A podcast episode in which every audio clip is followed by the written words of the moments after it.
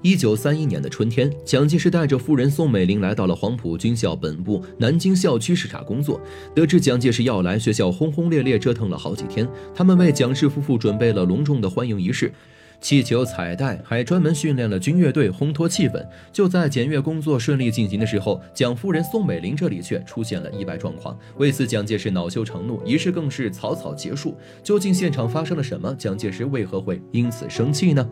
原来，仪式当天，当蒋氏夫妇正在一个接一个的慰问黄埔军校的官兵，等轮到韩成烈的时候，这个大胆狂徒竟然握着蒋夫人宋美龄的纤纤玉手不放。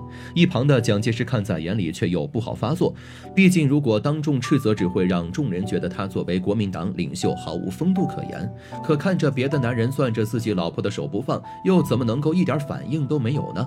况且蒋介石又是疼爱宋美龄出了名的。一阵尴尬后，宋美龄抽出自己的手，紧跟着蒋介石走向了下一个士官。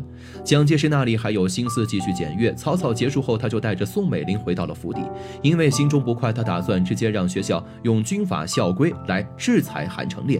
但考虑到师出无名，又不能被外人揣摩到他的小心思再起波澜，为了保全体面，蒋介石干脆派侍卫王世和带几名士兵去黄埔军校，把韩成烈带到家来。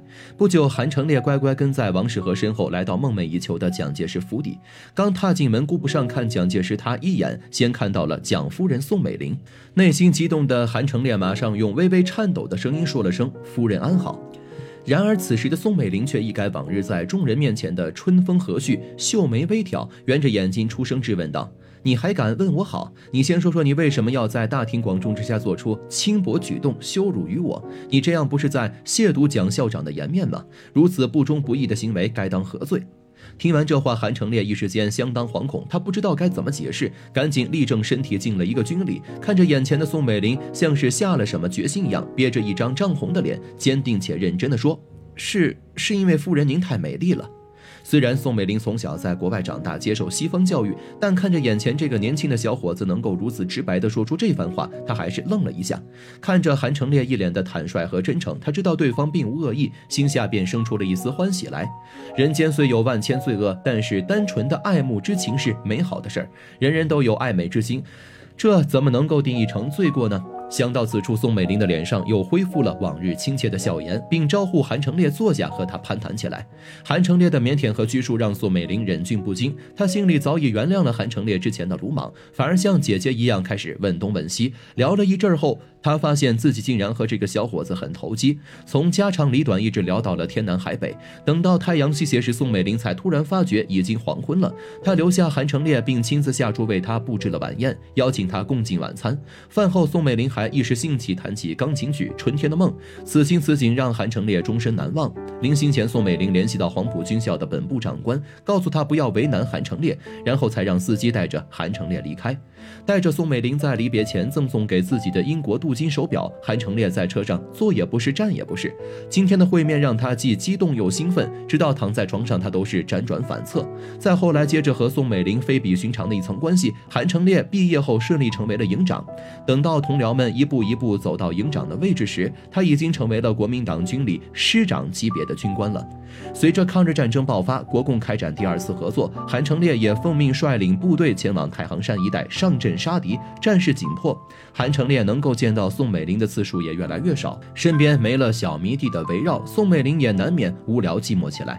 据说有一回，蒋介石无意看到宋美龄笔记本上韩成烈的名字，还醋意大发，闹了一阵情绪。难道宋美龄爱上这位年年轻的军官了吗？其实不然，他对韩成烈的关注照顾还要源于一个人，这个人就是刘。继文，刘继文是那个年代的大才子，气质温文尔雅。当初和宋美龄第一次邂逅，两人便坠入了情网，爱得死去活来。然而这份感情却没能够抵过蒋介石的出现。在晚年，宋美龄接受采访时曾说过，自己不过是一个小女人。虽然刘继文温柔缱绻是他心目中的白马王子，但是比起英俊而多愁善感的刘继文，蒋介石却更适合相伴一生。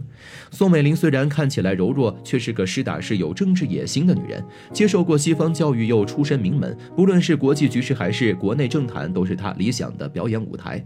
盛世文人治国，乱世武将安邦。如今国内动荡，蒋介石正是这乱世中握有军权的枭雄，所以他呢是能够带着宋美龄走向政治名利场的最佳人选。宋美龄面对权力十分清晰，毫无恋爱脑的她很快选择了蒋介石，二人的政治联姻也在世界范围引起了不小的轰动。不过，选择了权利意味着自己也要告别那段纯粹的爱情。作为女性，宋美龄有时难免追忆过往，略有伤感，而韩成烈的出现似乎可以让她弥补这份遗憾。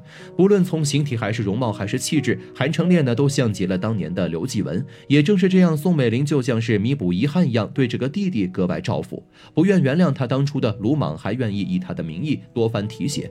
虽然接受宋美龄的这份好意不免让韩成烈落人口实，但凭借在抗日战场上的英勇表现，韩成烈的名字威震太行山，大家也开始对他刮目相看。要说为什么在战场如此奋不顾身，除了爱国情绪外，恐怕只有韩成烈知道原因。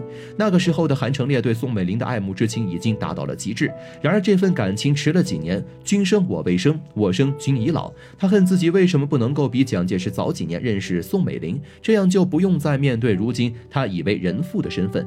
错误的时间，错误的地点，韩成烈爱上了错误的人。这份爱来的是如此猛烈，他控制不住自己，夜夜想他。一面是热烈的爱，一面是绝望的现实。韩成烈觉得自己已经病入膏肓，无可救药，只能够将心中的郁闷全部发泄到战场中去。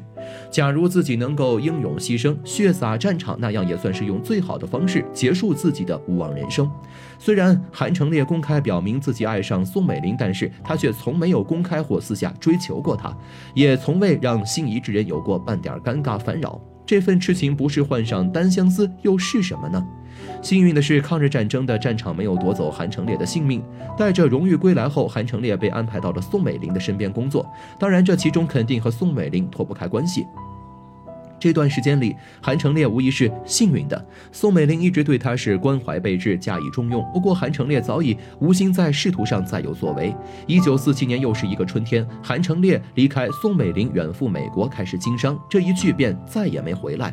到了美国后，韩成烈选择留在迈阿密。他很有商业头脑，财运也不错，一度跻身百万富翁行列。大家原本以为他已经放下这段感情，但韩成烈却多次拒绝亲戚朋友给他介绍的好姻缘，一直保持单身。有时候别人劝他，他反而会说些“曾经沧海难为水”。除却巫山不是云等等没头没尾的话，也许是还没有遇到那个能够再打开他心扉的人。直到一九六三年的中秋节，心如止水的韩成烈趁着酒醉，才对友人说起自己的心里话。如果出现一个可以与蒋夫人一样才貌双全的人，他也许不会再错失良机。毕竟天底下没有两片相同的树叶。